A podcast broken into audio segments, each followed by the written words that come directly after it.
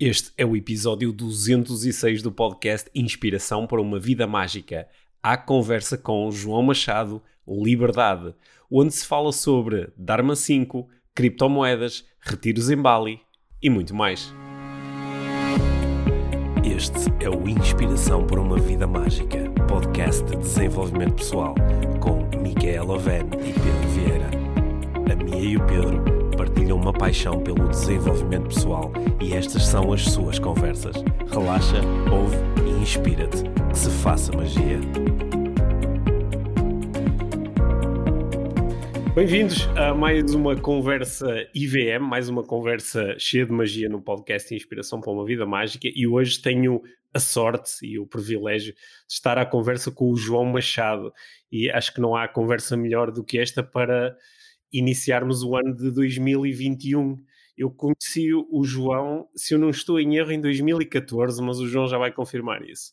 E a primeira, o primeiro contacto que nós tivemos, o, o João contactou-me através das redes sociais, meteu conversa comigo, ligamos a câmara e o João apresentou-me um projeto em que estava a trabalhar na altura, a dar-me a 5, de que certeza vamos poder falar ao longo desta, desta nossa conversa. E uh, foi assim que começou uma relação que para mim tem sido extremamente frutuosa. O João é uma das pessoas que mais me desafia, até porque tem o dom de tem o dom de ir contra a corrente e de não, não, não ser politicamente correto o que é mesmo. Eu, eu, eu, procuro amigos e procuro uh, pessoas que me possam rodear que tenham essas, essas características, e o João, sem dúvida, uh, oferece-me isso, e portanto. Muito do que eu tenho aprendido ao longo dos últimos anos nas áreas de expertise do João tem sido precisamente com ele, e eu então vou aproveitar esta conversa para aprender ainda mais. Olá, João, bem-vindo ao podcast IVM. Olá, Pedro. Obrigado aqui pelo teu convite e olá a todos que nos estão a escutar, neste caso, não é? é, é isso. é isso. Olha, oh João, eu, eu queria começar por te pedir para fazer. Eh, e vou-te lançar a, a, chamada pergunta impossível, que é quem és tu, ou pelo menos o que é que tu andaste a fazer desde que nasceste até aqui, para, para quem nos ouve perceber um bocadinho melhor de, de, de onde é que podem vir as opiniões que depois, mais tarde, eventualmente vais partilhar connosco. Ok, são 42 anos, então não sei quantos minutos nós vamos tens, tens direito a 10, 10, segundos por ano. Sim, 10 segundos por ano. Coisas mais importantes, os milestones da tua vida. Sim, olha, vou fazer isto se calhar de uma maneira ligeiramente diferente, começando de onde estamos agora, ou de onde estou agora, e fazendo depois um, como cheguei a, até aqui. E é engraçado porque eu tive a, sei lá, durante este último mês, mês e pouco, também durante este ano, a preparar um, um site meu, depois de muitos amigos meus me partirem a cabeça como é que tu não tens um site e etc, etc, por aí vá. E eu tive que colocar lá, chegar a uma tagline, ou seja, uma frase uh, que, que define o sítio onde eu estou agora. E isso é sempre muito desafiante. Aliás, eu senti mesmo, mesmo muito desafio. O que é que eu, quatro ou cinco palavras é que eu encaixo ali naquele, naquele tagline. Então, o que eu coloquei, por acaso até está em inglês, mas vou traduzir aqui, uh, amante da liberdade, uh, o que é que estava lá mais? Uh, cripto entusiasta, ou seja, entusiasta de criptomoedas e investidor, que tornei-me nos últimos três anos, e surfista também. Uh, pessoa de família, ligo muito à, à minha família que, que tenho hoje e amante de crescimento pessoal.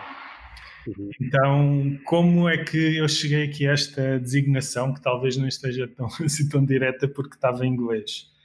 Um, eu nasci numa família bastante humilde, se calhar como muita gente em Portugal que veio da minha linhagem, vamos chamar assim, a minha linhagem é o meu pai veio retornado com a sua família toda de Angola, é português, da olhos azuis, cabelos voos, mas veio de Angola.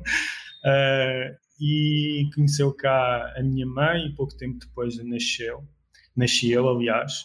E naquela altura essas famílias basicamente não, não tinham nada. Ou seja, tudo o que tinham perderam. E o meu pai, por acaso, tinha nascido numa família bastante abastada.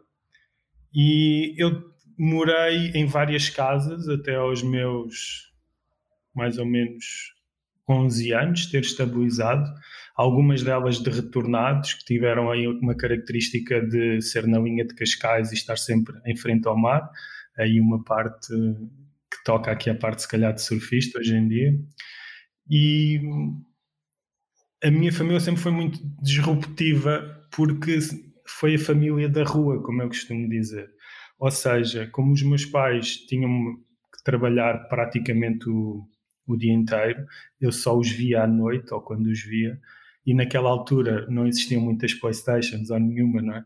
Nós uhum. brincávamos sempre na rua. Eu tinha a minha avó em casa, que é já agora alemã, imigrada aos sete anos para os Estados Unidos, para Nova York, a fugir da, da guerra e depois de Nova York para Angola, juntamente com o meu avô, e depois da, de Angola para Portugal, ou seja, ela falava inglês desde pequeno, eu sempre falei inglês com ela também. Então, sempre, ao mesmo tempo que crescia com a minha família da rua, vamos chamar assim os meus amigos, e vivia perto de. vivia num, numa parte abastada, vá, digamos assim, em relação ao sítio onde eu estava. O que é que eu quero dizer com isto? Morava mesmo ao lado de um bairro degradado, na linha de, de Cascais. Muitos dos meus amigos vinham também desses bairros, ou seja, pessoas com histórias de vida muito difíceis mesmo, mas ao mesmo tempo eu era, vá, não um VIP em relação ao resto, porque vivíamos uma família muito humilde, mas, mas um VIP em relação a esses meus, esses meus amigos. Então, tudo isto que, que fui vivendo aí, ou seja, cultura muito da rua, get shit done, seja, nós tínhamos que resolver as nossas próprias coisas, não tínhamos dinheiro para ter uh, grandes posses ou o que quer que seja. Tudo isto fez-me chegar aí onde está ali na tagline amante da liberdade, ou seja, sempre lidei com liberdade desde pequeno, por causa desta situação. Sempre adorei coisas que produzem liberdade e que nos fazem sentir livres e em propósito também. E hoje em dia, andando assim muito para a frente, uh, um pouco antes de nós nos conhecemos em 2014, uh, ah, o digital faz isso tudo.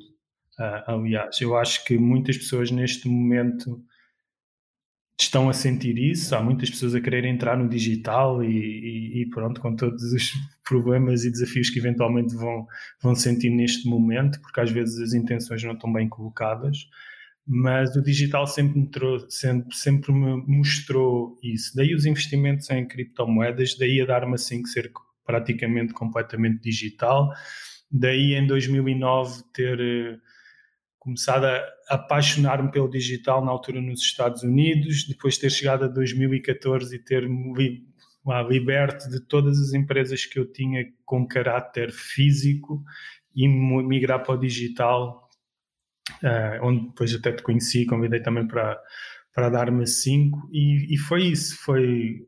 Eu quando olho para trás hoje em dia vejo todas as coisas que eu gosto na minha vida ou que ficaram, que continuaram verdade, principalmente depois deste ano de 2021, estão muito bem identificadas uh, e têm muito a ver com, com a liberdade. E, e com a natureza também, porque cresci mesmo à frente do, do mar. E é isso, embrulhei-me aqui um pouco na narrativa de certeza, mas é, foi um pouco assim que, que cheguei ao que, estou, ao que estou hoje, não é? Ao que nós estamos sempre a alterar-nos, mas às bases do que tenho hoje. Valorizo muito uma vida em família, uh, porque tive uma família muito forte uh, na rua, como eu costumo dizer, e em casa depois com, com a minha avó e isso é muito importante na minha vida porque sempre me senti em comunidade. Uh, hoje em dia eu vejo as crianças muito tempo sozinhas em casa e eu sei que as gerações são diferentes, faz-me um bocado de impressão, honestamente. Uh, valorizo muito a liberdade, a natureza e vivermos realmente aqui com propósito e significado. Uh, e para isso a liberdade é, é chave, acho. Oh, João, tocaste aí em, em, coisas que eu acho mesmo muito interessantes e que acho interessantes em ti particularmente, que é, por um lado, essa, essa paixão e, e a aposta muito forte no digital, no online, mas ao mesmo tempo o teu foco muito forte no, no offline, nas relações, na família e na natureza, na, na, na, água, no surf. Eu acho isso mesmo muito interessante e vou querer voltar aí na nossa conversa. Mas uh, queria, queria só voltar a um momento em que nós nos conhecemos, em 2014, porque eh, quando, quando tu me abordaste a primeira vez e me falaste do teu, do teu projeto e do, da, da força toda que estavas a fazer para lançar um projeto que ainda não existia, pelo menos não na, na, na forma como tu estavas a concebê-lo em Portugal, de desenvolvimento pessoal via online. E um, eu, eu, na altura, tive, uh, estava muito embrenhado na, na formação presencial e tinha uma série de crenças muito fortes em relação uh, aos resultados que se conseguem criar quando estamos frente a frente com alguém num, numa sala de formação ou num, num espaço desse género e que eu achava que seriam sempre muito mais poderosos, muito mais profundos do que fazer alguma coisa à distância. De maneira que a primeira vez que tu me abordaste, né, eu disse, ok, pronto, o João está aqui neste mundo, estudou com pessoas nos Estados Unidos e, ok, mas eu não sei, eu não sei se isto funciona. Curiosamente, nas, nas, semanas ou meses ali em que nós nos conhecemos, eu recebi mais dois contactos de mais duas pessoas que também tinham ideias que na altura me pareceram semelhantes, embora depois eu mais tarde percebesse que não eram exatamente iguais, porque nenhuma dessas pessoas me falou de uma coisa que tu me falaste imenso desde o início, e que foi isso que me, que me cativou e que, mesmo com as minhas uh, reticências todas em relação ao projeto, eu decidi juntar-me a ti, que foi, uh, tu falavas, em, falavas uma linguagem que a mim me interessava, falavas em visão, falavas em missão, falavas em propósito, falavas em comunidade, falavas em servir, e isso foram tudo coisas que me interessaram porque me parecia que tu falavas verdadeiramente de desenvolvimento pessoal. Do, de, querias, estavas a lançar um negócio dentro do desenvolvimento pessoal, mas o desenvolvimento pessoal era o propósito maior. Então foi isso que me, que me interessou. Foi esta, esta, leitura que eu fiz na altura bate certo com aquilo que era a tua vivência em 2014 em relação ao projeto da Dharma 5? É, concretiza melhor. Que, que, que, qual é a abordagem que tu estás a fazer aí? Ou, ou, ou seja, eu, eu pareceu-me que eh, tu, tu, tens este fascínio pelo, pelo digital e também pelo mundo dos negócios, não é? Tu foste, és um empreendedor e lançaste uhum. ao longo da tua vida muitos negócios diferentes. Só quando tu me falavas da Dharma 5, não parecia que tu estavas a dizer, ok, descobri aqui um negócio, pronto, yeah. uma forma de fazer dinheiro. Era, okay. era, muito mais do que isso. Era, eu uh, tenho aqui uma paixão que eu senti que estava muito a crescer em ti pelo desenvolvimento pessoal, querias levar isso a mais e mais pessoas e também uh, podias construir um negócio à volta disso. Espetáculo, espetáculo, sim, super entendo aí o ângulo que queres, queres puxar aqui, porque é tão vasto aí esse tema, podia-te dar uma, uma resposta fora da, da tua linha de raciocínio. Uh, bem simples isso, olha, eu sou empreendedor desde que quis, andando, vamos fazer aqui várias ligações lá atrás, já começámos por aí, que quis aos 12, 13 anos andar de skate, e em Portugal não existiam nem skates nem rampas. Uh, então eu mandei vir um skate dos Estados Unidos, Uh, com uma parte da minha família lá está que vinha visitar por causa da parte da minha avó. Então eles trouxeram um skate todo incrível para, para aquela altura, esse uh, mesmo extraordinário. Não havia esse, esse tipo de skates em, em, Portugal. E juntamente com esse skate trouxeram uma coisa terrível, que também te vais entender agora a ligação, acho eu, a dar-me 5. Mas trouxeram uma coisa terrível de boa, que foi uma cassete de vídeo com Uh, hoje em dia é muito popular tu veres filmes de skate, não é? Na internet, hoje está tudo acessível, não é? Estamos aí a chegar a essa parte, mas naquela altura, quando eu e os meus amigos pegámos naquela cassete, abrimos, colocámos no nosso vídeo, espero que alguém, quem está a ouvir aqui entenda o que eu estou a dizer, mas colocámos no, no nosso vídeo e começámos a ver o que era possível de fazer com um skate, nós ficámos estupefactos, não é? Basta dizer que, que virámos os reis da pirataria lá no bairro, não é? Aquelas cassete, cassete rodou e tornou, teve muitos filhos e filhotes e por aí vai. e de repente batemos em um grande problema que era estes gajos aqui entre aspas têm estas rampas e nós não temos. Então nós desenrascámos, arranjámos madeira onde conseguimos arranjar e tudo mais e construímos a, o nosso primeiro half pipe. Não é? E para mim eu posso dizer que do que eu me recordo hoje em dia, essa foi a minha primeira grande coisa de empreendedorismo. Empreendedorismo nada mais é do que, do que isso. Nós temos um problema associado a um desejo muito grande, não é? e queremos resolvê-lo e ninguém vai resolver por nós. Olhamos para a volta, para a sociedade e ninguém está interessado ou interessado em resolver isso. Naquele momento nós resolvemos isso e criamos aquela rampa de skate por acaso não a monetizámos, pelo menos de uma maneira uh, lógica, ou seja, podíamos ter começado a vender bilhetes e coisas mais, não, não fizemos. Monetizámos de outras maneiras, porque atraiu miúdas incríveis e, e por aí vai, amigos, e, e, então resulta sempre assim. Isto, para, isto para, dizer, para te dizer o quê? Dois pontos-chave aí. Para mim, tudo aquilo que eu faço hoje em dia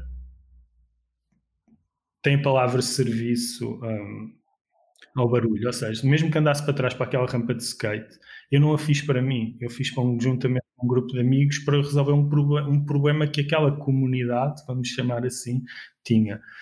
Movendo para dar-me assim, ou para qualquer coisa que eu faça hoje, seja mais individual ou mais em grupo, ou seja, é exclusivamente executada por mim ou é com outro grupo de pessoas, mais pessoas na empresa, parte desse pressuposto que é eu quero resolver este problema que eu estou que eu estou a ver e que me parece que esta comunidade na qual eu também me insiro, embora possa estar em etapas diferentes de consciência, também tem.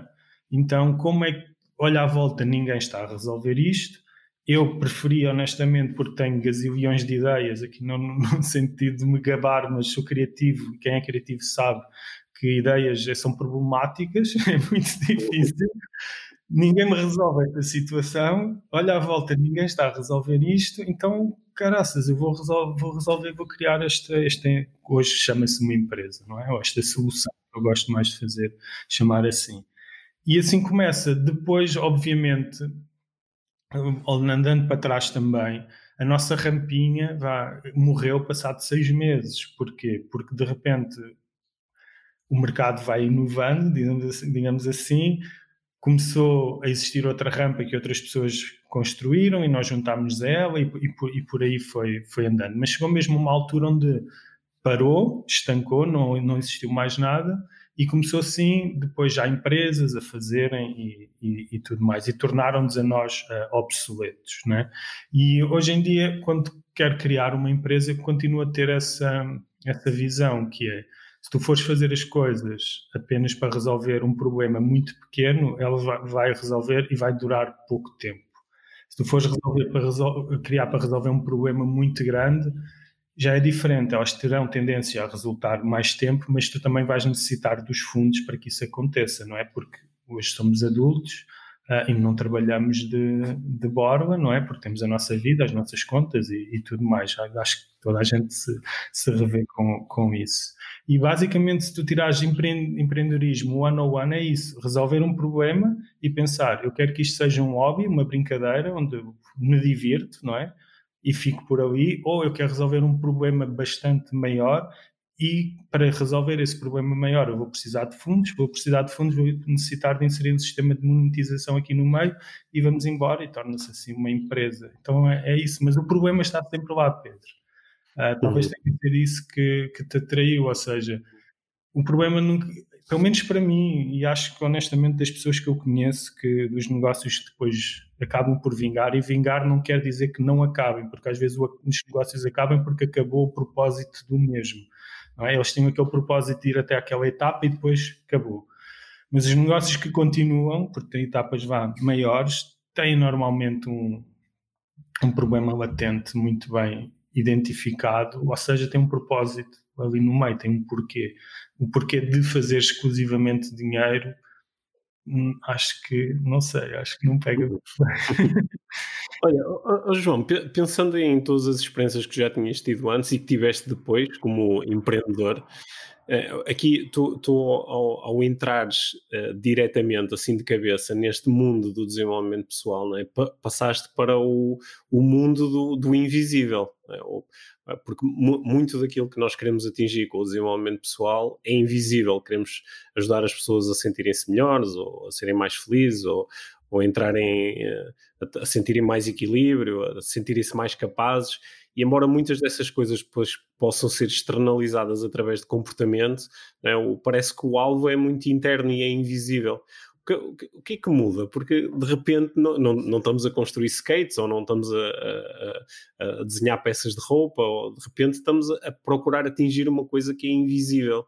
Okay. E, e, que, e, que, depende muito até às vezes do, do próprio self-report da pessoa dizer sim, olha, eu inscrevi-me num curso e agora sinto melhor, ou sinto mais capaz, ou sinto mais hábil. Uhum. É, há aí uma grande mudança, né? que às vezes é difícil de entender. Excelente pergunta, excelente pergunta, uh, porque tenho a mesma visão que tu tens, uh, observo de um ângulo ligeiramente diferente. Talvez porque aprendi na construção de, de, de negócios, startups, inclusive quando fui mentor da, da Google. Uh, a, a, maneira como tu colocas a situação é, um, é o que nós chamamos de problema situacional. Ou seja, é o problema que toda a gente quer.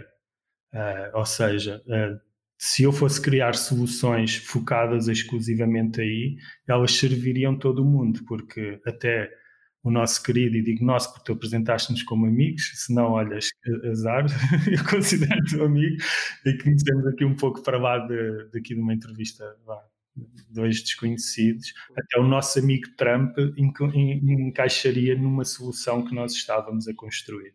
E, e, e, na verdade é que não, nós não conseguiríamos criar um, ou melhor, eu posso pegar num programa específico na Dharma 5 e por mais tentativas de explicação do valor do, do mesmo, que no final é, como seguindo a, linha de raciocínio para tu te sentires melhor e tudo mais, mais conectado, vai por aí, essas palavras fofinhas, Uh, eu teria muita dificuldade em trazer o Trump para um programa uh, daqueles. Porquê? Porque, sim, no, no, fundo, no fim da linha, é para isso que nós estamos aqui, não é? Inclusive, quem está aqui a escutar o podcast, se não se está a sentir melhor com o que está a ouvir, já saiu há muito tempo, não é?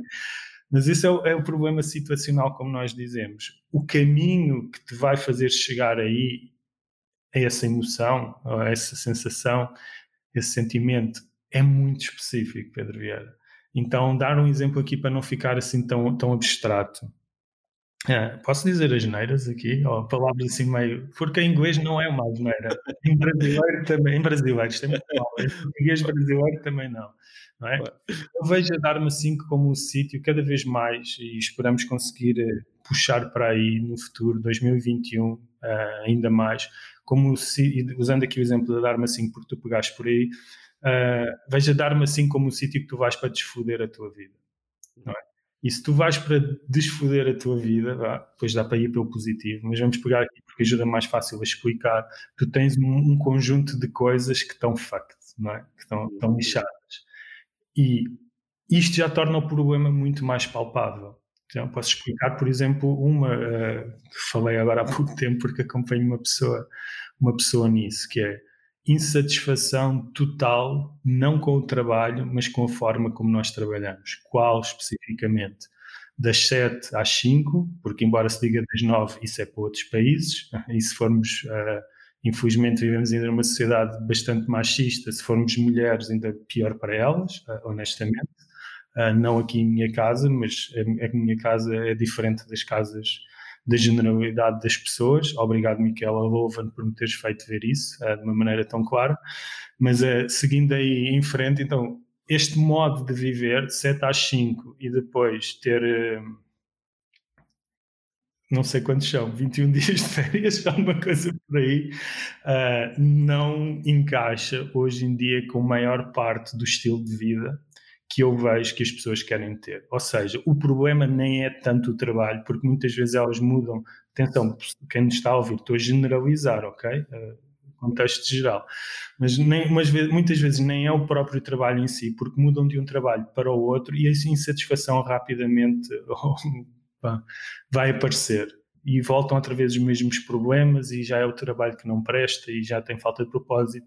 O que eu vejo é um bocado diferente, é esta metodologia que eu e tu, hoje em dia, Pedro Vieira, conseguimos viver a vida a nível de trabalho, porque eu conheço mais ou menos como o teu também, também é, está bastante menos lixada e mais atual, digamos assim, com as possibilidades que existem no, no mundo real onde nós vivemos hoje. Então, ao colocarmos, por exemplo, um programa na Dharma 5, que faz o que eu estou a fazer aqui com segunda pessoa já, que é transferi-la deste paradigma das, no, das 7 às 5, uh, de 21 dias de férias, para se uh, cortar às fatias, vamos chamar assim, todo o seu talento e tudo aquilo que a pessoa sabe fazer e utilizar o digital para facilmente, ou simples, porque não é fácil, de maneira mais simples, ter acesso a receitas, que é para isso muitas vezes que nós trabalhamos, juntamente com, com propósito, uh, eu resolvo um problema real e supostamente vou poder fazer a pessoa sentir-se bem. Na prática, então, se tu visitaste a dar-me 5 e vês, ok, estas pessoas estão aqui a criar soluções para eu uh, unfuck my life, não é? Encontram lá um programa que diz especificamente sai das novas do trabalho das 9 às 5 e, e move-te para um, uma nova realidade onde tens férias quando tu queres, uh, onde recebes possivelmente até 10 vezes mais do que tu estás a receber hoje a trabalhar metade, isto é uma promessa do caraças. E sim, é hum. porque tu a fizeste também, Pedro Vieira, de certeza. Olhares um tu, sabe? Para 15 anos atrás, tu hoje hum. estás mais dentro desta promessa. Estou bem mais dentro dessa promessa, sim, sim. Sendo, eu durante muitos anos não, o meu trabalho de facto não era das 9 às 5, era das, das 7 às 7 e era, era muito intenso. E, e, foi interessante, eu aliás acho que aqui no podcast até já partilhei mais de uma vez esta história, que quando eu dei o meu salto de uh, passar de trabalhador por conta de outra, trabalhava numa multinacional para trabalhar por conta própria, eu durante o, o, o primeiro ano continuei a trabalhar das 7 às 7, continuei a trabalhar imensas horas. E lembro de uma vez ter uma conversa assim muito esclarecedora com a Mia, em que ela me disse: Olha, mas tu afinal, um, um, um dos teus propósitos quando uh, fizeste esta mudança era poderes trabalhar menos horas ou trabalhar com horários diferentes, horários que te fossem mais convenientes e que encaixassem melhor no resto da tua vida. E afinal de contas, continuas a trabalhar estas horas todas. Tu já reparaste que tu não consegues, por exemplo, dizer: Olha, eu vou tirar uma manhã porque hoje apetece-me estar na praia, ou apetece-me estar a ler, ou apetece-me a relaxar. E eu percebi que nós às vezes até podemos fazer mudanças exteriores, mas o, o nosso paradigma interno pode não mudar, e o, e o, meu não tinha mudado, porque o meu paradigma continuava a ser de eu tenho que trabalhar muitas horas para ser merecedor, e, e é assim que eu mostro que sou uma boa pessoa. É, mas, mas é, eu, eu, eu parece-me que estas mudanças que nós uh, podemos propor, e, e tu de facto tens, tens sido proponente, uh, pelo menos nas nossas conversas, mas acho que também de uma forma pública, de, uma, de, de, nós olharmos para estes paradigmas, por exemplo, para este paradigma do trabalho, ou para o paradigma da. Um paradigma que tu também tens desafiado muito é onde é que eu moro, é? de, moro num sítio, ou posso morar em muitos sítios é? Posso morar metade do ano aqui, metade do ano em, Bali, não é? Como tu gostas. Mas, mas, mas depois a seguir esses vem uma série de outros paradigmas, os paradigmas sobre o dinheiro, tu falaste aí das, das criptomoedas e de como isso pode ser disruptivo, os, os, paradigmas sobre os relacionamentos e como é que os relacionamentos devem estar estruturados. Nós, quando entramos por aí, parece que isto nunca mais acaba, esta, esta desestruturação. Né? Este unfuck pode passar por nós irmos constante. É, não, não, nós mexemos nos nossos paradigmas todos. Mas, depois chegou aqui este ano o Covid e eu não sei se, se lixou um bocado esta conversa ou se por outro lado ampliou a, a importância desta conversa de nós revisitarmos os nossos eh, paradigmas. Como, como, é que foi, como é que foi este ano para ti? Tendo em conta que algumas das coisas que eu sei que são muito importantes para ti, nomeadamente a liberdade, poder viajar e poder estar muito tempo a fazer as coisas que mais gostas, nos sítios que mais gostas, e de repente externamente surgem uma série de limitações. Como é que foi isso para ti? Estava curioso por, por te perguntar isto. Yeah, super, super. Olha, foi, foi bastante doloroso mesmo. Uh, foi, foi bastante doloroso mesmo. Uh, eu, eu tinha uma viagem para a Indonésia, como tenho normalmente, uh, marcada dia 17 de abril, acho eu, mais ou menos foi perto quando entramos em, em quarentena ou quando ficámos bloqueados em casa. E, e, pronto, e lá, lá se foi. E até hoje nada, e, e, não, há, não há hipótese desse tipo de, de, liberdade. Sendo que eu depois até fiz as contas e eu não tinha essa percepção, mas eu há cinco anos que não passava um ano inteiro em Portugal. Ou seja, foi muito tempo mesmo. É, eu tinha a minha. Porque nós vamos desenhando a nossa vida, é um termo que eu gosto, aos bocadinhos, e às vezes depois não temos a amplitude de visão para entender que bicho é que nós já construímos, ah, não é? Vai, vai acrescentando uma fatia, uma fatia, uma fatia, e às tantas tu estás e eu caio muito para aí completamente desregulado em relação ao tradicional do que as pessoas uh, vivem e sem me ter apercebido. Então foi, foi bastante duro, porquê? Porque eu sigo muito um processo consciente e amplo ao mesmo tempo de life visioning, ou seja, desenho de vida, onde eu pego naquilo que tu disseste há bocado tão bem, que é a cena emocional, como é que eu me quero sentir em determinadas áreas da minha vida, família, relacionamentos eh, e por aí vai, trabalho e tudo mais, e, e, pegar naquilo que eu quero ser feliz, não é? Nessa coisa abstrata, e pegar na prática e começar a brincar o jogo de, ok, João, então, mas nos próximos seis meses, que experiências é que tu terias que ter? Aqui o terias entre aspas, uma vez mais, só para dar aqui clareza. Um, para experienciar essa tal de felicidade nesta tua, nesta tua categoria. E de repente chegamos ali então a este ano 2020 e puxa-me o tapete porque tudo que eu tinha desenhado, digamos assim, não, eu não poderia viver mais aquela, aquela visão de vida, não é? Então foi muito engraçado ver como é que eu consigo em Portugal, ou descobrir, será melhor, como é que eu consigo em Portugal experienciar uma vida que eu sinto ainda conectado, propósito, livre e, e, por aí vai. Então foi uma, foi uma brincadeira interessante, o que me fez com que uh, eu mudasse muito, muitas maneiras de viver. Olha, por exemplo, comecei a governar a minha vida toda através do surf, porque senti que necessitava muito, é um, é um dos sítios que me dá mais liberdade aqui uh, em, em, Portugal, onde eu sinto mais livre, porque, porque assim o é. é um sentimental, tu não consegues explicar essa parte. Então, todo o meu horário de trabalho passou a ser regido pelo surf, ou seja, vê como, como tem que ser diferente, uma vez mais aqui entre aspas, estas coisas uh, absolutas têm que ser e tudo mais, só para dar clareza. Mas para mim, realmente deve ser assim, que é estão a dar sete dias seguidos de ondas incríveis e eu passo sete dias seguidos a surfar uh, maior parte do tempo, há pelo menos 5, 6 horas a surfar, não dentro d'água, mas entre vai à praia, vem, volta e tudo mais. E trabalho muito menos. Ficam uma semana sem, sem dar ondas, por exemplo, e eu tenho jornadas de trabalho extremamente intensas. Então foi toda essa brincadeira de refazer o desenho da minha vida e uma vez mais isto só era possível, só foi possível porque eu não tenho um trabalho normal. É? E quando eu digo normal, estou-me aqui a referir a, uma vez mais ou das 9 às 5, ou das 7 às 5, ou das 7 às 7, porque são focadas em regras que não permitem viver assim. Então é preciso ter um, uma consciência pessoal, de desenvolvimento pessoal, e depois, como eu costumo dizer no programa que entrega em Bali, que é ir além do medo. E com curiosidade, ir além do medo, porque a antítese de, do medo é a curiosidade ou tendencialmente tem dito que, que assim é, e eu concordo com essa parte. Porque não vale a pena, e já agora está aqui alguém que segue também a dar-me assim, por mais cursos que nós façamos, uh, honestamente não é mais outro curso ou outro curso ou outro curso que vai gerar muitas vezes a transformação que tu sentes que ainda precisas. É assim começares a tomar decisões e estares ok com as consequências que vêm a partir daí fim, não, não, há muito mais a dizer com isso, porque não é tanto se eu estou a fazer aquilo que o programa me disse que era para fazer 100% certinho, é mais se eu já fiz alguma coisa e o que é que eu experienciei de retorno aqui da, da realidade, não é? Como comecei à prática. Porque é preciso tomar decisões. Eu não sei o que é que teria acontecido honestamente à minha vida se eu tivesse ainda hoje preso nesse, nesse paradigma das 9 às 5 e que honestamente não é necessário hoje, embora tu possas querer para ti, uh, ok? Porque isso também é preciso defender. Há pessoas que gostam de viver dessa maneira.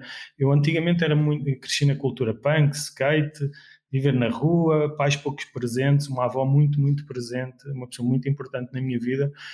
E isso fez-me sempre disruptivo em relação à sociedade, porque a sociedade nunca tinha as soluções montadas, ou raramente tinha as soluções montadas para eu experienciar momentos de felicidade e de conexão. Havia campos de futebol, eu não queria jogar futebol, embora gostasse e fosse adepto do Benfica.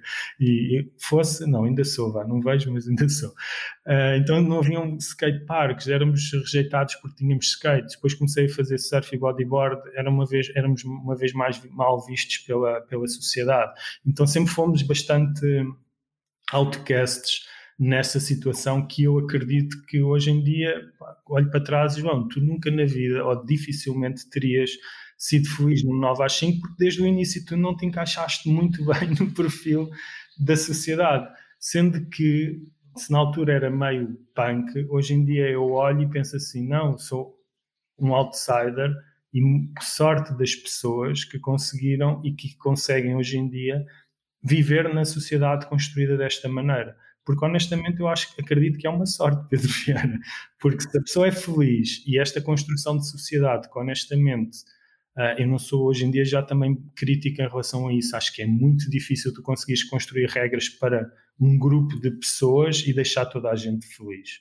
Acho que as melhores sociedades hoje em dia são as que dão mais liberdade e mais amplitude dentro de um conjunto de pressupostos, valores, princípios, mas que depois deixam-te viver uh, à tua maneira e que tomes as tuas, tuas decisões. Mas se tu encaixas então nessa versão onde 9 às 5 é incrível para ti, 21, 21 dias de férias é incrível para ti, quem sabe até mais porque consegues que trabalhes numa boa empresa que dá esses benefícios, ah, isso é incrível e, e, e fica aí. Na minha parte, não, não foi, não é, e veria que aqui em 2020 seria terrível, terrível para mim se eu vivesse dessa, dessa maneira, principalmente com os filhos em casa, quando foi ali aquela situação da quarentena e tudo mais. Mas só para retomar aqui, pegaste tipo na, nas criptomoedas, até aí, percebes? Até aí que quando descobri uh, o universo cripto, como eu costumo dizer, há três anos atrás, e que foi incrível porque logo depois de eu descobri quando aquilo estava a ficar no auge, uh, paguei os empréstimos que tinha na altura ainda com, com os resultados muito rápidos e depois passámos por uh, dois anos e tal, acho eu até agora, porque agora está a ficar popular outra vez, pelo que se chama o Crypto Winter, ou seja, que, todo, que perdeu praticamente o valor todo. Só que eu sempre acreditei naquilo porque sempre vi além do dinheiro que tu poderias fazer. Ou seja, havia os problemas que aquelas pessoas se propõem a resolver. Uh, acreditei imensamente na visão do que lá estava, mesmo, mantive-me lá e agora está incrível, não é? Bitcoins acabaram de passar 27 mil dólares ontem, uma coisa do género, e, e, vai cair outra vez e depois vai subir e tudo mais, porque quem, quem, se dá, quem se dá bem aí, normalmente, ou quem mais se dá bem aí, normalmente não está à procura de ganhos imediatos, está assim uma visão.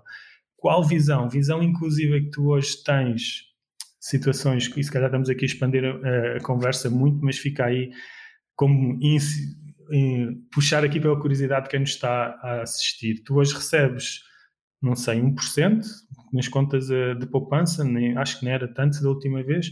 Uh, com tecnologia, hoje em dia, de criptomoedas, tu vais a uma exchange e eles pagam-te 10% de caras só por tu fazeres farming uh, aos teus tokens. E agora, farming tokens, este rapaz está completamente doido. Exato. Não vamos falar aqui de certeza, mas vai à procura e puxa pela tua curiosidade, porque hum, a disrupção vai ser gigante. Mesmo, vai ser muito, muito grande. A União Europeia e outros países vão passar a ter moedas virtuais, ao terem moedas virtuais, tudo isto que existia de trás e que era muito underground, ou assim, contra a cultura, tal e qual como atrás, quando andava de skate, fazia surf, bodyboard, era muito contra cultura, vai se tornar a norma.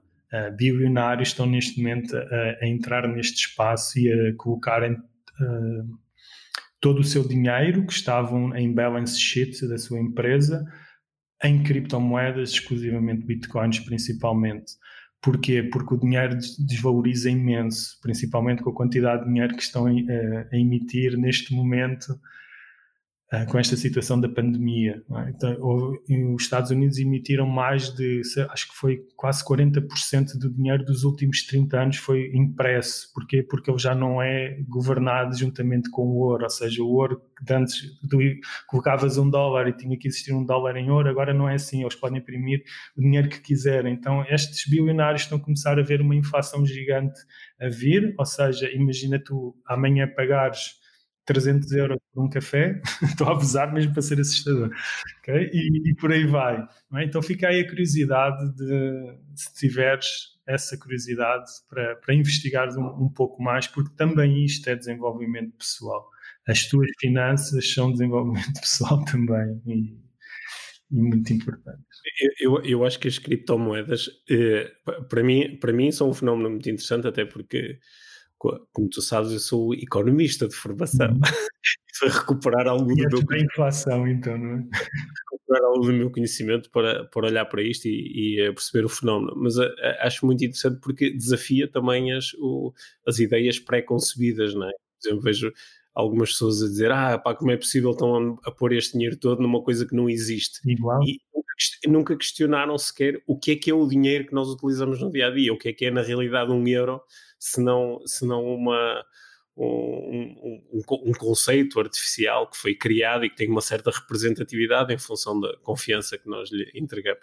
Mas olha, João, eu queria, queria eu, eu há, há um, num, num, dos últimos episódios aqui do podcast, eh, em conversa com a minha, eu disse-lhe que achei que o ano de 2020 que foi um ano, eh, foi um ano tremendamente injusto eh, em, em, dois, em dois prismas diferentes. Por um lado, foi muito injusto porque quem, quem tinha mais recursos do ponto de vista material uh, lidou com o ano 2020 de uma forma muito diferente de quem não tinha recursos. Não é? Muitas pessoas ficaram literalmente à rasca de um dia para o outro, enquanto que outras conseguiram Uh, têm, têm uh, mais condições, têm casas maiores, têm, uh, estão confortáveis, têm poupanças, lidaram com o ano 2020 de uma forma muito diferente. Mas o, o, ano 2020 também foi muito injusto de acordo com outro prisma, que foi o prisma do desenvolvimento pessoal que as pessoas que, que, estavam mais despertas e têm mais ferramentas conseguiram lidar melhor com a insegurança, a incerteza, a alteração de circunstâncias do que quem não tem, do que quem não tem. E eu, eu dei por mim a pensar, por exemplo, em todos os muitos milhares de alunos que ao longo dos últimos anos passaram pelos cursos da Dharma 5, tal como os muitos alunos que passaram pelos pelos cursos que eu organizo, porque muitas destas pessoas enviaram mensagens ao longo deste ano a dizer ainda bem que eu fiz aquele curso na Dharma 5, ainda bem que eu fiz aquele curso de, de, de coaching contigo na, na Life Training, porque as pessoas perceberam ainda melhor o valor que estes recursos podem ter. Tu, tu também uh, sentiste isto desta forma, ou seja, e, e dentro de, da comunidade da Dharma 5 isto também foi assim visível? Sim, sim, acredito que sim. Se acho que hum, a revolução de uma vida a nível financeiro vai começar agora com esta situação das criptomoedas, acredito que a revolução de uma vida a nível interior, porque nós temos sempre dois mundos, não é? Aquele do João que se levanta, ou do Alfredo, para não ser eu, tornar aqui diferente. O Alfredo da Maria que se levanta todos os dias, vai para o trabalho e tem um objetivo X para aquele dia ou para aquele ano, se o tiver, e depois uh, o mundo interno dessa pessoa nessa viagem, não é? Então, esse mundo externo mudou por completo, ainda é incerto, honestamente, hoje em dia ainda é, ainda é incerto, dados que, que recebemos, inclusive da parte de investidores na Darwin 5, revelam exatamente isso e um, mas o mundo interior é aquele que tu, único que tu tens, pá, não gosto da palavra, mas algum controle, alguma capacidade de gestão, não é? E as pessoas entenderam que, ok, cortaram-me aqui o piloto automático, porque nós vivemos num, num piloto automático, ou temos a tendência disso, não é? Aquele dia a dia sempre igual, de repente foi, criou aqui uma, uma disrupção pelo menos durante um bocadinho, o dia não foi igual. Tiveram que ficar em casa, começaram a vir outros pensamentos: o que é que vai acontecer, a saúde, como é que é com os meus filhos e com os meus pais e, e tudo mais. Então, o contexto externo mudou e o que é que de repente, acredito eu, acaba por acontecer? O contexto interno começa a, a criar hum, novas respostas e novas perguntas. E aí, quem seguramente já tinha iniciado aí a revolução com a Dharma 5 desde o final de 2014, principalmente 2015. 2014 foi mesmo no final de outubro. Acredito que ficou muito com muitos mais recursos para lidar com, com, a, com a situação. E sim, nós vimos isso na, na nossa comunidade e sim, inclusive, revisitámos uh, durante este ano, aproveitámos para o fazer, para recriar uma nova Dharma 5, que acredito vai começar em 2021 a mostrar uh, essa parte nova, sem querer aqui fazer spoilers, mas que pega numa nova consciência onde as pessoas acreditam que estão, que estão neste momento. Ou seja, para te responder diretamente, ao mesmo tempo que as pessoas tiveram muito mais capacidades para lidar com o que se viveu, também rapidamente muitas descobriram que eu estou noutro nível. Ou seja, eu não posso voltar para trás quando isto voltar à normalidade. Então, eu senti muito isso, isto. Eu sei que estou a ser um bocado ambíguo nas palavras, uh, posso clarificar aí, mas acho que as pessoas sentiram, puxaram-nos o tapete, o contexto mudou internamente começaram com novas perguntas e novas respostas à nossa, entre aspas, batalha mental, viram-se com recursos para lidar com essa situação, porém agora, quando isto voltar ao normal, não querem ser a mesma pessoa, não querem estar ou regressar à pessoa que estavam, porque, porque esta palavreada é importante para mim. Uh, esta diferença entre ser e estar é bastante importante. Não querem regressar à pessoa que estava antes. Então, neste momento iniciar uma nova jornada da sua vida. Então, os programas que existiam para trás para essa pessoa já não mais servem, continuam super válidos para outras pessoas que acredito eu vão chegar, até com esta disrupção, porém não são mais válidos. As pessoas, neste momento, do que nós sentimos da comunidade da Arma 5, querem soluções que ajudem de facto a lidar com a vida real, porque elas agora têm uma decisão à, à sua frente que é regressar à forma como viviam antes, quando isto voltar para a normalidade, ou desenhar uma nova forma de vida. Não é? Se calhar a forma mais próxima da que tu vives hoje a tua vida, da forma que eu mais próximo que eu vivo a minha, a minha vida hoje, ou seja, sair mesmo da norma, é? Acho que antigamente as pessoas utilizaram a Dharma 5 para viver melhor com a norma que estava instalada. Uh, e hoje em dia já entenderam que conseguem fazê-lo, mas já não querem estar naquela norma. Agora querem uma vida diferente. Eu acho que isso foi. Uh, é um pouco abstrato o que eu estou a dizer, mas acho que foi o que mais tirei daqui. Uh, para, para, mim, para mim faz bastante sentido, porque uma coisa é dentro de um determinado paradigma, tu aprenderes a otimizar os teus resultados e a forma como te sentes dentro do paradigma, outra coisa é quebrá-lo, não é? Yeah. E, e, em parte, de facto, o, e, este ano fez com que muitas pessoas tiveram aqui tipo, pá, uma espécie de uma mola propulsora, porque elas, tal, mesmo que não quisessem, já, já não foram obrigadas a sair do, do paradigma antigo. E, e, de facto, com essas ferramentas, como tu propões, se agora de repente lhes assinarem com olha, o paradigma antigo está aqui outra vez de volta, está aqui outra vez o teu emprego, com estas condições, com, com esta pressão, com estas. Eh, eh, muitas pessoas dizem, pois, mas eu agora já não quero, porque yeah. agora já, já descobri que há mais, é? descobri que há, aqui algo mais. Para ir aqui mais ao específico, eu acho que estou a querer ficar abstrato, porque a abstração ajuda quem está do lado de lá a imaginar, acho eu. Mas dando assim só um bocadinho de especificidade ao tema, usando, por exemplo, mindfulness, enquanto eu antigamente me interessou entrar num programa de mindfulness para descobrir esta ferramenta, como lhe queiras chamar, para lidar melhor com as situações desafiantes do meu dia a dia, quais, olha, pessoas que eu não gosto no trabalho e começava a julgá-las e, e, tudo mais, e conseguir ser mais feliz dentro daquele contexto hoje em dia, se me fizerem esse pitch ou essa proposta para um curso de mindfulness, não mais vai funcionar para estas pessoas, porque elas já não querem usar o mindfulness para este contexto prático, que é ok, eu não sou julgador em relação a isso, acho que é ótimo, não é? Se não fosse também não tinha melhorado a vida da pessoa e ela não se tinha mantido ali. Acho que isto é muito importante também, já agora passar para quem está aqui e que tem uma visão um bocado de desenvolvimento pessoal, mas precisamos ter muita atenção, acredito eu, visão João Machado, não absoluta, mas visão João Machado é onde é que nós ficamos confortáveis. É? Porque às vezes fazemos programas de desenvolvimento pessoal, sendo aqui para, para ser assertivo. Imagina o mindfulness, mindfulness, porque a minha vida está um caos no trabalho, isso super impulsivo e reativo, e toda a gente me enche a cabeça, e depois discuto, whatever, e uso aquilo para aprender a ver a situação de maneira diferente, ganhar espaço entre a minha, entre o input e o output, vamos chamar assim, pacifica a situação e depois deixa-me ficar ali. É? E, e, eu acho que 2020 veio puxar o tapete nisso. A pessoa entendeu, ok, eu ganhei estas ferramentas de desenvolvimento pessoal, pacifiquei a minha vida, a minha situação, mas calma lá, eu estava ainda a viver uma vida uh, inferior, uh, sem sentido pejorativo aqui. Afinal, agora, calma, existe este novo paradigma, esta nova realidade, então eu estou interessado em usar e procurar acompanhamento, barra ferramentas de desenvolvimento pessoal para esta nova realidade aqui. É? Quero okay, garantir a minha independência financeira. Ok, que soluções existem fora da norma para garantir isso? Porque de certeza que é muito difícil, mesmo para um médico ou para uma enfermeira, não é? Estou assim buscar já aqueles porque há estratos mais baixos, não é?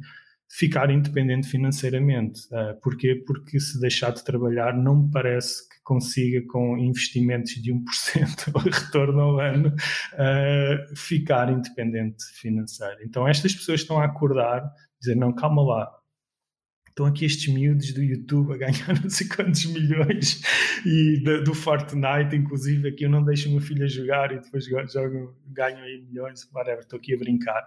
Mas estão a ver aqui outra vida e não, calma lá, conta-me mais sobre isto Uh, não só financeiramente, ok? Tens a parte de liberdade financeira independência financeira.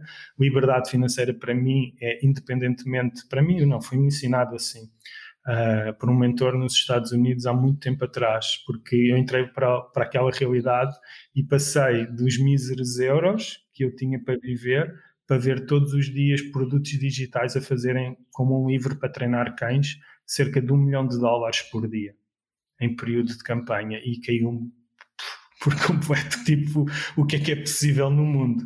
E ele uma vez chamou-me à parte porque eu andava louco com aquela situação, não é? Porque acho que toda a gente fica assim um bocado às vezes uh, insano, vem de uma realidade de dígitos muito pequeninos, me colocam numa realidade daquelas. E ele chamou-me à parte e disse: Olha, João, isto aqui não interessa para nada.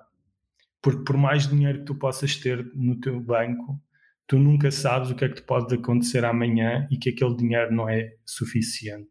E isso é independência financeira e é contextual, ou seja, está colocada num determinado contexto. Liberdade financeira é tu saberes dentro de ti constantemente, e tens de estar atento a isso, como é que tu rapidamente consegues trocar aquilo que tu sabes fazer por valor. Ou seja, por dinheiro, por outra coisa qualquer.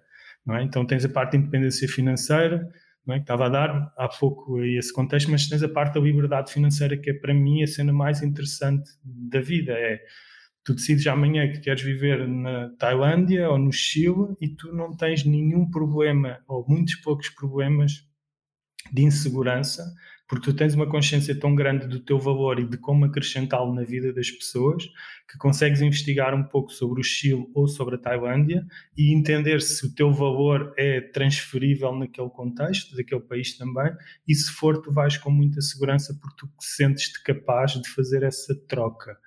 E este é um, um conceito para mim incrível e que na altura, quando ele me estava a ensinar isso, eu estava, tinha uma loja tinha uma concept store que foi número um em Portugal e whatever, não, não vamos por aí, mas que era extremamente infeliz lá dentro, ok? Por isso número um não interessa para nada. E, e o quê? E tinha uma cliente que foi muito importante também na minha vida, que estava a passar por uma situação de cancro da mama, a segunda, o segundo cancro da mama, e que escreveu um livro, inclusive, sobre isso. E basicamente uh, era das pessoas mais ricas aqui de Coimbra, ou seja, que já vem com heranças de, de trás, e a família toda estourou o seu dinheiro todo que tinha para tentar salvar, e no final ela morreu. Uhum. Então, ao mesmo tempo que eu ouvi este input, porque estava a trabalhar junto com esta pessoa nos Estados Unidos, uh, via online, aquilo que ele me disse, eu consegui trazer para a vida real e entendi, não, foi isto que ele me disse realmente faz sentido. Está aqui esta pessoa que tinha todo o dinheiro, supostamente era rica, independência financeira há não sei quanto tempo atrás, e agora não serviu para nada. E agora a família ficou, inclusive, em situação bastante, vou dizer, má, não é? Porque o dinheiro todo não foi suficiente para para salvar e agora não existe dinheiro e agora existe o quê? Não é? Então, se aquela família viesse a viver de heranças e, e tudo mais, agora existia o quê? É? Esperemos que existisse a liberdade financeira também e que eles dentro deles conseguissem transferir então um valor para, para a sociedade, para o contexto onde fossem viver, para conseguir uh, voltar outra vez àquela sensação que a minha vida não depende do dinheiro, que é das coisas mais bonitas para mim de, de se fazer. Uh, depende daquilo que me apetece fazer hoje e apetece-me fazer muito porque eu gosto muito do que faço. Isso seria incrível, não é? Para Olha, mim é... acho, que este, acho que este bocadinho aqui, os últimos minutos, para quem nos está a ouvir, depois se tiverem possibilidade, é, vale a pena uh, ir uns minutos para trás e ouvir outra vez, porque acho que acrescentaste aqui muito valor e, e acho que puseste aí algumas pessoas a, a, a, fritarem um bocadinho no bom sentido e quem sabe daí nascem boas, boas decisões. Olha, queria estamos a chegar aqui à parte final da nossa conversa e eu queria te perguntar uma coisa porque estou, uh, curioso em relação à tua, uh, às tuas observações em relação a isto. Tu, quando em 2014 estavas a lançar o projeto da Arma 5 e nos anos seguintes, tu uh, ficaste a conhecer um, um, uma grande parte do, do, das pessoas ligadas ao desenvolvimento pessoal em Portugal, com variedíssimas abordagens. Eu lembro tu partilhaste comigo que entrevistaste e conversaste com imensas pessoas. E, e, e embora tu hoje eu, eu, te possa considerar já também um autor de desenvolvimento pessoal, porque fazes os teus cursos, lideras os teus retiros e tens aqui abordagens uh, muito interessantes que tens proposto também, acho que continuas via Dharma 5 muito atento ao que vai acontecendo no mundo do desenvolvimento pessoal em Portugal e também, e também no Brasil, que é um mercado que tu acompanhas de perto. O, o, que, o que é que tu achas que mudou de 2014 para cá e o que é que achas que vai mudar nos próximos anos? É, essa pergunta é, é intensa. Uh, o que é que mudou? Então vamos lá, eu vou falar pelo João, porque assim é, é a visão do, do João e, e vale o que vale. Muito... E é essa que me, é essa que me interessa. que, é, que, é, que, é, que também ajuda aí nesse ângulo depois para, para quem quiser eh, ter força para, para ir nesse caminho. Uh, concretizando, o que, é, o que é que mudou? Uh, mudou acima de tudo a consciência das pessoas com a, as plataformas digitais. Uhum. Uh, e eu acho isso muito, muito benéfico. Ou seja, eu posso dizer que quando a Dharma 5 fez o primeiro webinar ou masterclass, como queiram chamar, eu não duvido honestamente que tivesse sido feito em Portugal. Duvido muito. Uh, eu já fazia webinars ou masterclasses desde 2009, uh, noutros contextos. Ainda outro dia encontrei um post sobre isso, muito, muito engraçado. Mas no mundo do desenvolvimento pessoal, pá, duvido que, que fosse feito. Uh, e porquê? Porque rapidamente começámos a, a ver a dar-me assim a ser copiada em todos os milhares de coisas, é normal que aconteça, uh, inclusive é ao ponto de sites usarem as nossas próprias imagens das nossas próprias páginas, mas com o endereço das nossas imagens, ou seja, nem se acabam as imagens. Um site, quando se, quando se constrói, dá para colocar o endereço de onde vem a imagem da internet. Estavam lá, estavam tirados os nossos servidores para fazer, para fazer os deles. Então, isto para começar, o que é que mudou? Mudou que, neste momento, tu consegues, e é, e é um bocado, vou dar aqui um, um não é uma dica que eu não gosto, mas uma, uma visão que para outras pessoas que não estão no mundo de desenvolvimento pessoal, que isto é abstrato, mas vá, uh, para ti que, que és contabilista, para ti que, que és de recursos humanos, outra, outra coisa qualquer, o que mudou foi a consciência de que eu posso usar o online para monetizar aquilo que eu sei uh, e para me posicionar em determinado tópico. Pronto, mudou essa consciência.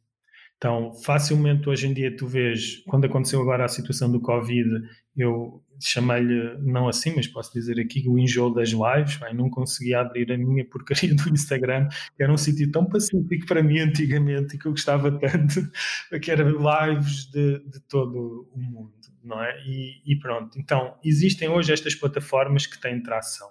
Tu não precisas de criar a tua própria plataforma para ter tração.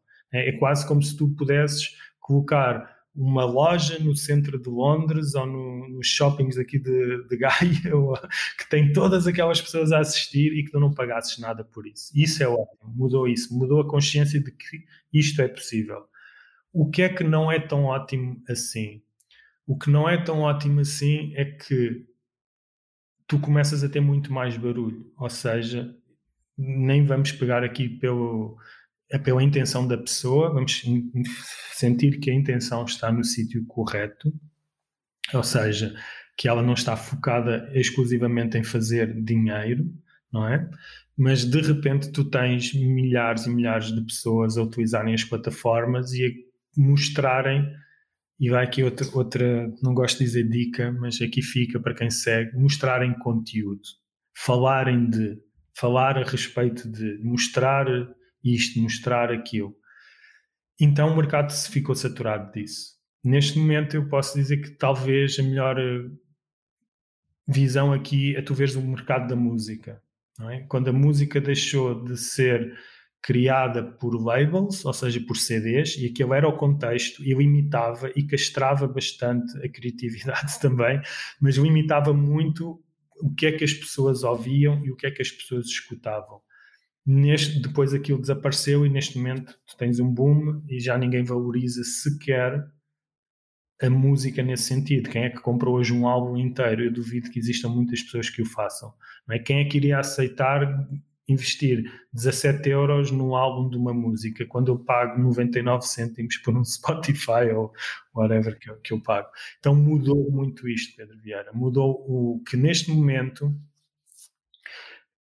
uma pessoa de qualquer lado que lê um livro de desenvolvimento pessoal, se tem um ímpeto mais menos uh, lo, uh, seja, se é uma pessoa que fica mais in, impulsionada, com mais motivação para partilhar, ok?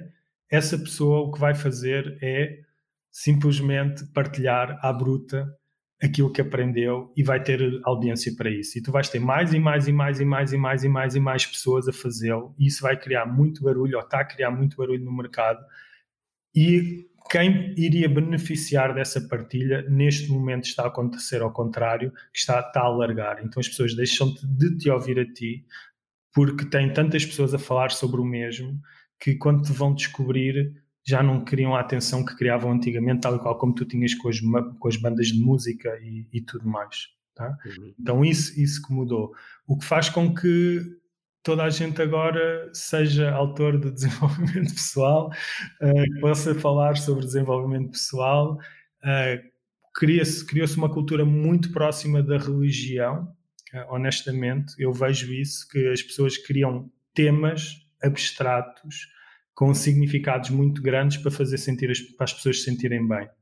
E isso já que é muito parecido da promessa da, da igreja, não é? Criou-se aqui que existe um Deus, existe não sei o quê, um conjunto de regras e tu vais te sentir bem no final. Então agora é, é tipo os irmãos da água, as irmãs da água, não sei o quê. Existem todas essas subculturas que, uma vez mais, vamos sair aqui fora do julgamento e vamos sentir que, que é de uma intenção boa e positiva, é? Então tudo apareceu, existem mil e uma oportunidades de conversa.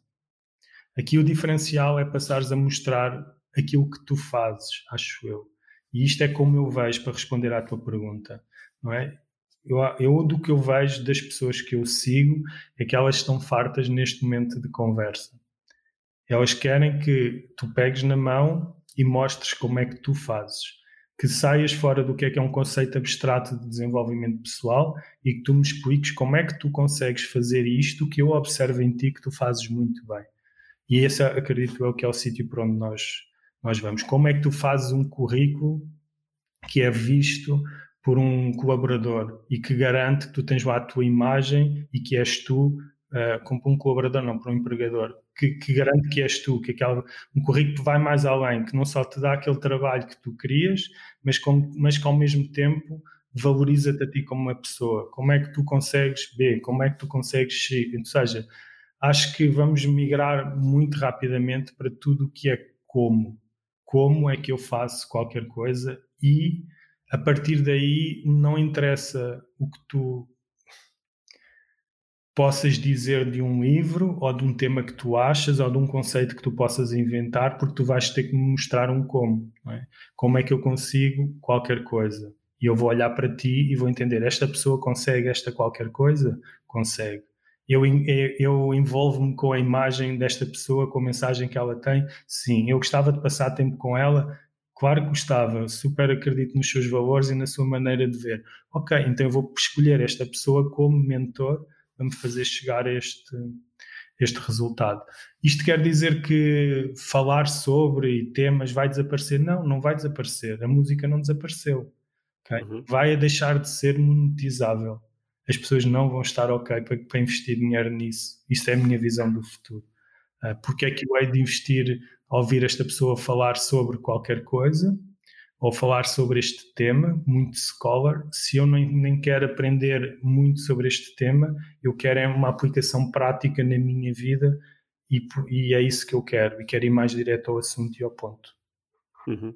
Esse, esse, este, hum, esta estrutura que tu estavas aí a, a, apresentar, não é? Da, da, da migração do, do, interesse das pessoas pela, pela abstração e entrada no, no, no cubo, no específico, na, na, na solução, é, é, é, é, algo de que eu, eu ouço falar há, há, muitos anos, por exemplo, no mundo, no mundo académico, né? de que com o passar dos anos as pessoas iriam. E, e de facto há, há, uma série de, de, de escolas e, e, cursos universitários que estão a conseguir trilhar esse caminho de, de ir mais para o específico, para, para a solução, uhum. mas, mas alguns ainda estão presos no abstrato. Yeah. Né? Yeah. É, é, muito como imaginar assim: tu, eh, eu posso te ensinar sobre dinâmica da água e sentir que tu, a partir daquilo que eu te ensinei sobre dinâmica da água, tu vais conseguir remar mais rápido uhum. quando vais surfar, ou eu vou escolher aquele surfista que eu admiro, que tem uma remada incrível porque eu vejo, é, dá para ver, não é? E, e vou dizer, opá, João, Alfredo, Joana, como é que tu remas assim? Epá, eu vou, ok, eu vou te explicar. Pronto, e no meio da minha explicação, talvez um teórico, talvez não de certeza, tivesse uma abordagem mais abstrata de porque é que aquilo está a resultar daquela maneira. Só que isso não interessa ao público final. A mim, eu não quero passar por um curso de seis semanas a aprender dinâmica da água, eu quero remar daquela maneira porque é aquilo que eu valorizo. É? Então, uhum. não, não, uma vez mais, a dinâmica da água não vai desaparecer, não é? O que vai acontecer é que as pessoas que antes tinham paciência para estar a ouvir falar de dinâmica da água, para depois retirarem um bocadinho para o seu contexto específico, uh, não vão mais ter paciência para isso, porque existem outras pessoas neste momento a posicionarem-se dessa maneira.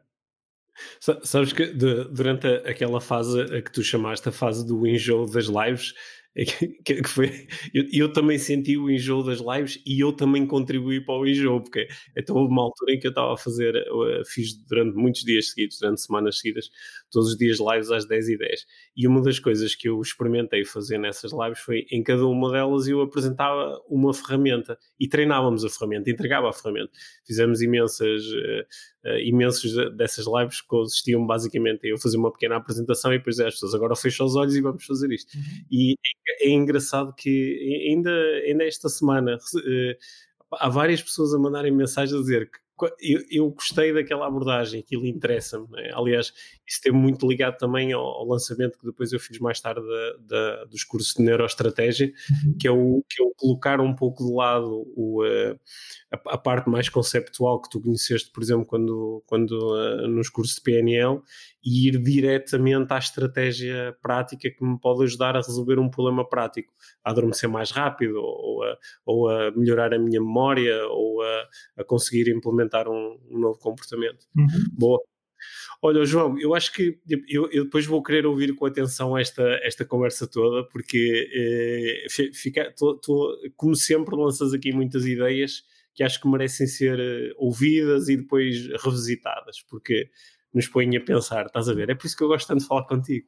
Já estou aqui, aqui super estipulado, sabes? Já estou quase aqui de caneta na mão, pronto para começar a fazer aqui desenhos e pensar em, em mudar algumas coisas que eu estou a fazer.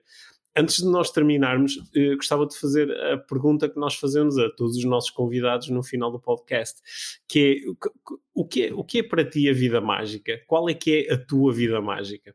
Uhum. Uh, a minha vida mágica, para te responder aí com uma estrutura durável, vá, porque ela está constantemente a mudar, é aquela vida que eu acordo diariamente, não sei especificamente o que é que vou fazer, porque existem mil e uma possibilidades uh, do que possa fazer durante aquele dia, mas eu sei porque é que eu estou a fazer aquilo que eu estou a fazer. Um, e, e, sei exatamente também, porque depois nasce, pelo menos comigo diariamente, onde é que estão os espaços que me estão a impossibilitar de viver a 100% neste conceito. Ou seja, vou no caminho à escola e naquele dia não dormi à noite e uh, respondo mais ríspido ao meu filho ou à minha filha ou quer que seja e está aí um espaço que eu quero que eu quero fechar, não é? Então, mas repara, até para existir esse espaço eu tenho que saber por, o porquê da coisa, não é? Então, porque é que está um, abriu-se um espaço? Porque na minha visão da minha relação com os meus filhos, aquilo não está presente, não é? Então, existe outra coisa que está, está presente. Então, nós não controlamos as coisas específicas que vão acontecendo diariamente na nossa vida, uh, mas controlamos, acho eu, hoje podemos ter, essa palavra controle é sempre complexa, vamos embora, vamos segui-la porque as pessoas entendem normalmente melhor, mas controlamos a maneira como queremos aparecer à vida todos os dias. E para mim essa é uma vida mágica, onde tu, independentemente do que está a acontecer, as pequenas coisas, o teu interior tu controlas. Uh, tu tens uma visão de como é que tu queres viver esta vida que vai-se embora muito, muito rápido, Pedro, muito rápido. Uh, e às vezes penso um bocado nisso, tenho 42 anos e, e, e, sinto mesmo que estamos a ficar com pouco tempo aqui, honestamente. Sim. Acho, acho, que, é, acho que essa noção da, da escassez do tempo também, uh, embora ela às vezes possa ser um bocado uma, uma noção assim que nos oprime um pouco, ao mesmo tempo também nos pode um, impulsionar para, para fazermos aquilo que realmente queremos fazer, não é? Merdas. Exatamente. mensurado aqui. Tem que ter cuidado. na prancha e, e, e, saltar para a água, no teu caso. No meu caso é fazer outras coisas. É por isso é que é dinâmica, não é? Por isso é que, independente das pequenas coisinhas, o que interessa é de saberes porque é que tu estás a dedicar a tua coisa mais importante nesta vida, que é o teu tempo, a fazer aquilo, ou estás ali, ou com aquelas pessoas, ou. Uh, se faz comichão, não, não vai correr bem. Bom, olha, João, quero, quero-te quero -te agradecer aqui o, o tempo que, que, dedicaste aqui à, à nossa conversa e, e o, o, valor que acrescentaste à nossa conversa e aproveito para estender esse agradecimento a todas as conversas que tiveste comigo ao longo dos anos e que têm sido muito, muito pertinentes, muito esclarecedoras e muito desafiantes. Desafiantes no bom sentido, no sentido de, de abalar alguma certeza ou convicção que eu tenho e pôr-me a pensar nas coisas outra vez como se fosse a primeira vez e acho que isso é um, é um dom que tu tens de promover isso nas outras pessoas e estou muito grato por beneficiar desse dom também tantas vezes. Tá igual Pedro, igual aqui, olha, é um prazer esta conversa. Um, dizer também que o sentimento é, é mútuo, desafias-me também bastante a pensar. Uh, desde 2014 que és uma pessoa bastante presente aqui na, na minha vida e, e, é isso, olha, acho que falámos aqui de temas se calhar muito abertos. Se alguém tiver curiosidade de algum tema mais específico, faça aí um, um pedido aqui à Inspiração para uma Vida Mágica e nós gravamos aí outro podcast especificamente a falar em algum desses temas, uh, ou seja, criptomoedas. Esse, esse bate aí todo, to, todas as audiências, agora recentemente.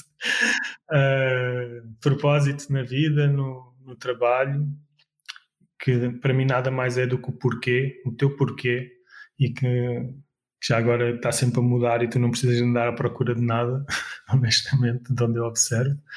Precisas eventualmente de sentir porque é que tu estás a fazer aquilo. E é isso, temos aí empreendedorismo, como tu consegues passar por um novo conceito, ir além do teu currículo e mostrar-te digitalmente sem intenção de ficares milionário ou milionária com o que estás a fazer no digital, mas sim de mostrar aquilo que tu consegues fazer, inclusive se trabalhas num, e queres continuar num trabalho das 7 às 5, que para mim, uma vez mais, se tens um porquê presente, é ótimo e mantenho. Uh, essa é a parte mais importante.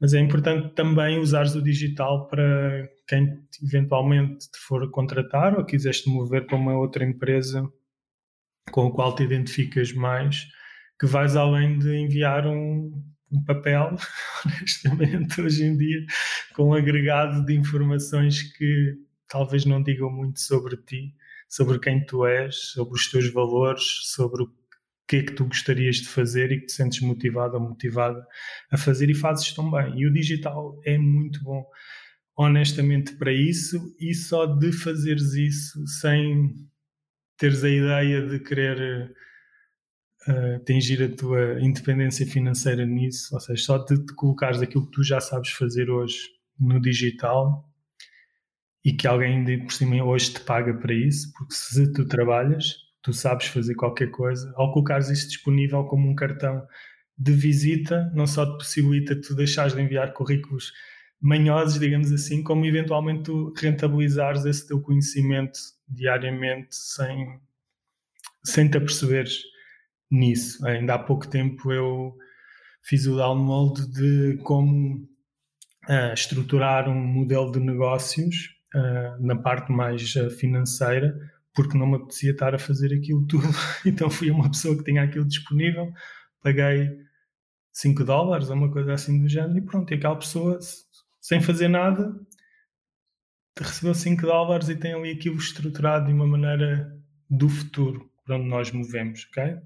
Ah, enquanto, para finalizar aqui, Pedro, para não criarmos aqui outro podcast em cima, mas para finalizar, enquanto nós estivemos em, no Covid, Portugal, um, legislou e passou, aprovou uma iniciativa que chama-se Portugal Digital, que aconselho toda a gente a ir ver, porque é bastante disruptiva em relação à maneira como nós vamos trabalhar aqui, e que inclusive tem lá uma pá aqui em Portugal, e que inclusive tem uma parte que fala exclusivamente também de criptomoedas, e como é para aí que, o, que a União Europeia vai. Então, nós vamos para um mundo digital, e se ainda estás com muito no mundo do papel, inclusive do dinheiro de papel, uh, procura sobre isso. Chateei o Pedro para fazermos um podcast a respeito desse tema mais específico. Ou seja, terminamos este, este episódio com, uh, com para aí ideias para quatro ou cinco episódios novos aqui no, no podcast.